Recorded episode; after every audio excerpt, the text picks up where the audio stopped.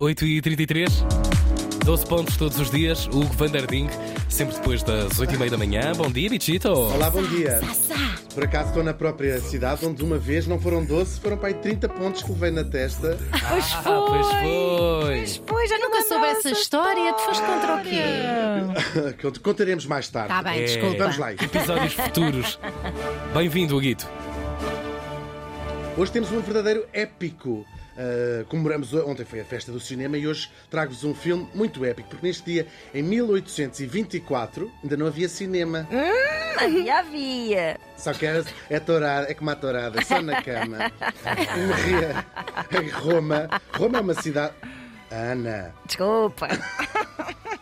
Falta de vergonha. controla-te. És mãe. Morri, exatamente, és uma senhora. Ah, aqui talvez com algumas aspas. Morri em Roma, que é uma cidade na Itália, aos 41 anos. Ah, não pode ser, isso é impossível. Ninguém morre com essa idade. Novo. Sou Foi- contra. Foi, foi deste vexame, ou como é que se chama esta coisa nova que o Pedro Exatamente. E não, e não explicou. Sim, sim. Nós ainda estamos a tentar, estamos- vamos sair daqui em reportagem para o Hospital Santo António perceber o porcaria é este vexame. Bom, Vexa. Vexa. Ah, falamos Participação da, especial de Pedro Ferreira nesta rubrica. É. Força, Hugo. Falamos da infanta Maria Luísa de Borbón. A nossa querida Maria Luísa nasceu em 1782 no Palácio Real de Santo Ildefonso. Isto hoje está tudo ligado, não é? mas não Santo Ildefonso aqui no Porto. Isto fica nos arredores de Segóvia. Segóvia era também um palavrão no liceu. Mas vamos continuar. Não batas mais nisso, Hugo. Deixa passar. Foi gravíssimo. Lembrei-me agora li o nome desta cidade espanhola.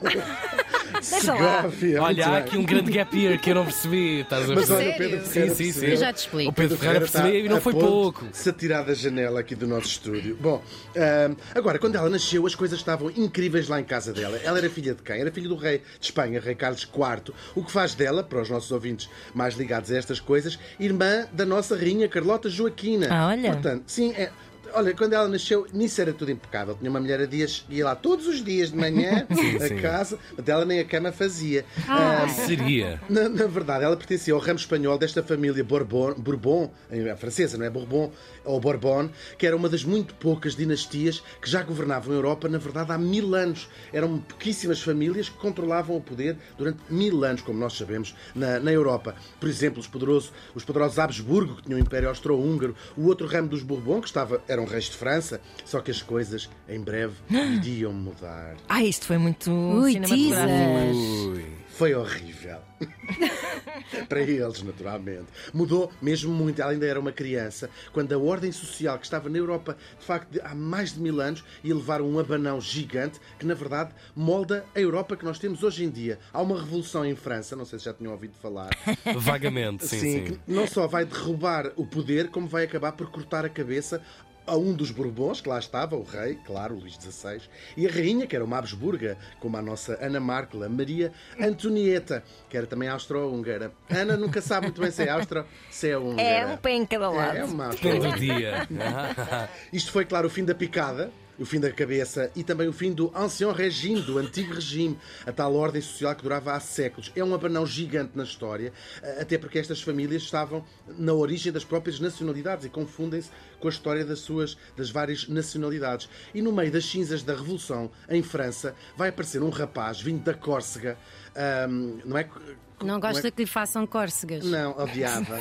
Ah, do seu nome, Napoleão Bonaparte. Uh. Daí estamos a ouvir já esta música ali de fundo. O André, é. o André Rio a dar-lhe em aba. Dar forte. Tal e É a versão de André Rieu, Tá, muito sim. bem. Como não? Em Épicos a gente vai sempre buscar o André. Nunca falha. Bem, o Napoleão Bonaparte vai dar ali umas quantas voltas e vai acabar por se coroar a si mesmo imperador dos franceses. Isto é uma novidade en- enorme. Estão a perceber o que eu, o que eu estou a dizer? Sim, sim, Ou seja, umas com certeza. famílias que estavam há mil anos, chega este tipo vindo da Có- A Córcega é o equivalente a. A quê? A Maia? No Balho do Mato, lá está. Algodão. Aqui mais para cima, o que, é que, o que é que dirias que é a, a Córcega, Pedro? Eu sei lá. Para, fi, para, onde é que Para é fita, para fita. Lessa de balio. Lessas de Balio. Bom, e então este tipo vai conseguir, eh, vai, a ideia dele é conquistar toda a Europa e em grande medida vai conseguindo. E à medida que vai conquistando territórios, a Holanda, eh, enfim, grande parte daquilo que hoje é a Itália, o que é que ele vai fazendo? Vai despedir as dinastias e vai pondo no trono membros da sua própria família, irmãos, as irmãs, os cunhados. Eu já falei disto tudo aqui. Ou seja, vai substituindo esta, esta ordem social que existia eh, na Europa há tantos anos. E é assim que a nossa querida Maria Luísa e o marido, que se chamava também Luís, eles eram primos direitos, como aliás se vai perceber nas, gera- nas gerações, nas gerações seguintes. Seguintes, tem tudo um olho na testa. Tal e qual. Um, eles vão perder o Ducado de Parma. Agora, perdem assim porque o o Napoleão invade lá Parma. Agora, como na altura a Espanha ainda era aliada do Napoleão, e ela, claro, era filha do rei de Espanha, ele lá arranja uma maneira, um prémio de consolação e vai criar uma coisa chamada o Reino da Etrúria, que era, foi como eles arranjaram um novo nome para o Grão-Ducado da Toscana. O Napoleão fez isto muitas vezes. Claro, chama-se Império, toda a estética do Napoleão é ir buscar ao Império Romano e era a ideia de voltar a ter toda a Europa. Se nós nos lembramos da roupa que se usava no, no chamado Império, até os móveis, hum, toda essa estética é, é, de facto imperial e vai buscar este, esta, esta imagi- imaginário do Império Romano e também rebatiza a Toscana com este nome eh, romano, Etrúria. E lá vão mudar de casa a nossa Maria Luísa e o Luís para a capital do seu novo reino, que é, claro, Florença, capital da Toscana. Nada mal apanhado, ficaram com uma casa que estava Bem bom. com duas vistas. Vista Rio. Os quartos, Sim, eram, sim. os quartos eram a norte. É a norte ou sul que é bom, nunca sei. É, Norte, sul. norte. É sul. É É sul. É. Este, Então estes este, não, este. não se pode ter tudo, não se pode ter tudo. Mas tinha uma boca de metro mesmo à porta. Lá. É verdade. Agora, a coisa não vai durar muito tempo. O tal Luís morreu muito cedinho e a nossa Maria Luísa, ela tinha para aí 20 anos, fica viúva e vai ser regente do filho Luís, que é muito pequenino, como imaginam. Ahm, porque se ela tinha 20 anos, não é? O filho não tinha 40. Já aí, até aí vocês faz É sentido. estranho, mas eu não sei. Nessa altura tudo era possível. e nas famílias, esta gente, Ah, o sim, dinheiro, sim. o dinheiro, paga Ana, tudo. o dinheiro compra oh, meu tudo. amigo. E apaga. É verdade. Tal, tal e qual. E sobretudo apaga. Exato. Muito bem. Bom, Portugal também vai entrar nesta história, claro. Ora, o grande inimigo do Napoleão eram os ingleses, lá estavam na sua ilha. E então, o que é que o Napoleão vai fazer? Depois de já conquistar grande parte da Europa, vai decretar um bloqueio continental aos bifes. Dizer assim, ninguém mais faz comércio com os ingleses para destruir economicamente, claro, lá as ilhas. Ahm, só que Portugal, e portanto ele lança essa ordem, diz a Portugal também, acabou, não há barcos ingleses no- nas costas portuguesas. E Portugal estava assim a tentar dizer, ah, eu de facto tinha aqui qualquer coisa nas, Nas costas. Giro. Tentava chegar lá com uma daquelas mãozinhas de madeira compridas. Uma calçadeira, sim, sim. Da Tiger. Tal e qual. Está, está, está. Ah, só que Portugal, se nos lembramos aqui das lições anteriores, tinha uma velhíssima aliança com a Inglaterra, o Tratado de Windsor, uma das mais, dizem, mas das velhas alianças da Europa. E então disse, mandou dizer ao Napoleão, nós não nos metemos nisso. E o Napoleão disse, ah, não se metem, então esperem aí que eu já vos lixo, como se diz aqui no... no Sim, sim, norte. no, no, no norte, exatamente. Só no norte. Já vos lixo, não é? Como é que se diz isso aqui no norte? É só lixo. E então vai mesmo assim, vai de vou invadir Portugal. Só que é preciso, para chegar de França a Portugal, pelo menos nesta altura, que ainda não havia aviões, é preciso atravessar toda a Espanha. E Espanha, na altura, era amigo do Napoleão. Há de deixar de ser, mas nesta altura era. E então eles têm de fazer um acordo, o Napoleão tem de fazer um acordo para poder atravessar os seus exércitos eh, por Espanha inteira para depois eh, conquistar Portugal. E vai fazer um acordo com o Manuel Godoy, o equivalente ao Ma- Marquês de Pombal, se quiserem, à- assim, já depois era um poderoso ministro do rei de Espanha. E o que é que eles acordam? Acordam, isto é muito giro, para já acordam, acorda mais. Acordam mal dispostos. Acordam mal dispostos. Enjoado. Claro, isto é de lá, não é? Ah, Acordam dividir Portugal, quando, claro, o Napoleão conquistava Portugal, e dividiam, partiam-no em três partes, a saber. Imaginem, isto tudo podia ter acontecido.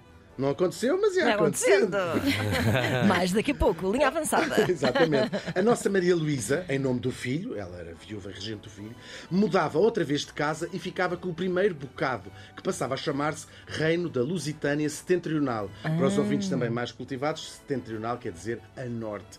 Isto era, na altura, a província portuguesa de Entre Douro e Minho, e hoje são os distritos de Viana do Castelo, Braga e o Porto. Lá vinha ela morar para o Porto, de, de Florença para cá. Coisa o tempo é um bocadinho bocadinho pior. Mas olha, come-se melhor aqui. Muito melhor. Por acaso não sei, porque olha que na Toscana come-se muito bem também.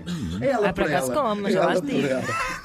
É ela por ela. Bom, depois a província do Alentejo e o reino dos Algarves ficava para o próprio Manuel de Godoy, o tal ministro de- do rei de Espanha, ficava com o, novo título de Príncipe dos Algarves. Quando ele descobrisse que aquilo é só searas e um bocadinho de água, lá mais para baixo, havia de ficar triste. Mas pronto, olha é o que há. Ficava com o Alentejo e o Algarve. É melhor do que ficar de mãos a abanar. Pois. Às vezes não, são, às vezes são heranças. Olha, coisas presentes envenenadas. Ora, herdar um prédio inteiro, com casas a cair, com rendas de tre- 300 Claro. escudos. É pior, às vezes. Sei lá.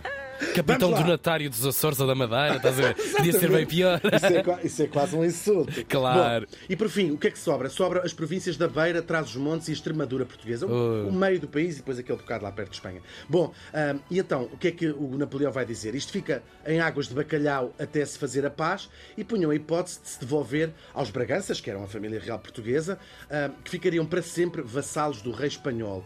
Agora, como os Braganças eram aliados dos ingleses, eles devolviam estas terras em troca de Gibraltar, para vocês ficarem a saber que o Napoleão achava que Lisboa valia mais ou menos o mesmo que um rochedo cheio de macacos. E no fundo, o que é que é que é- Lisboa? ora, se não um rochedo cheio de macacos. Tal e qual. Ah, muito bem.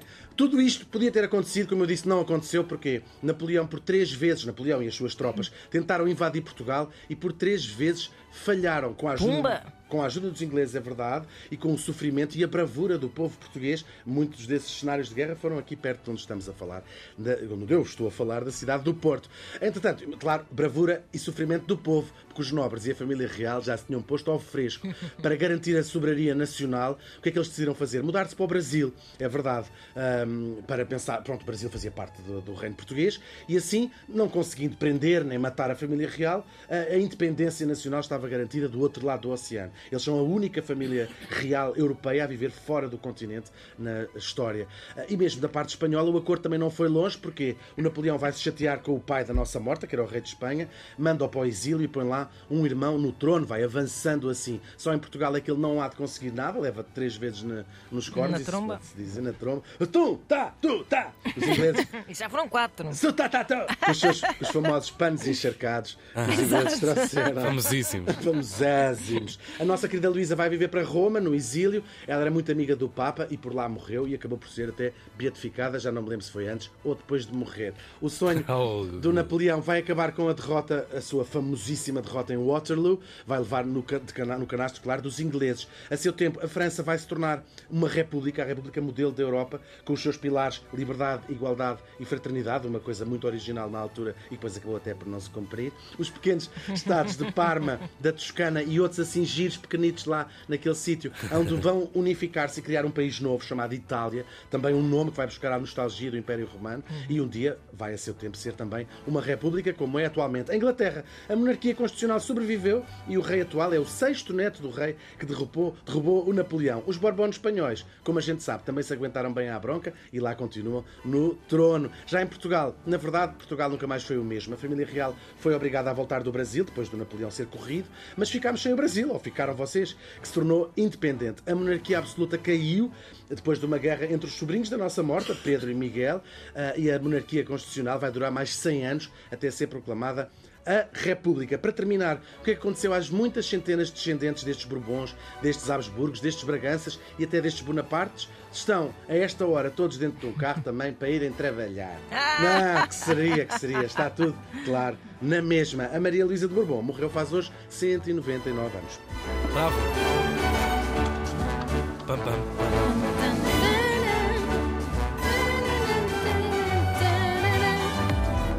Já aconteceu imensa coisa. É verdade. Já, já, já, já. Já aconteceu tanta coisa. Xis, será que tanta coisa que aconteceu? André Rian, não morras nunca. Também já agora. Morre, faz a gente trazê-lo aqui. Por acaso gostava. Eu gostava um de saber um pouco mais sobre André Rian. É matar, é matar-se. É É matar, tratar da, da vidinha. Ele vem cá sempre pelo Natal, olha, nessa altura faço-lhe uma espera. Beijinhos e até amanhã. Obrigado, Beijinhos. Hugo. A edição guardada, vamos todos morrer.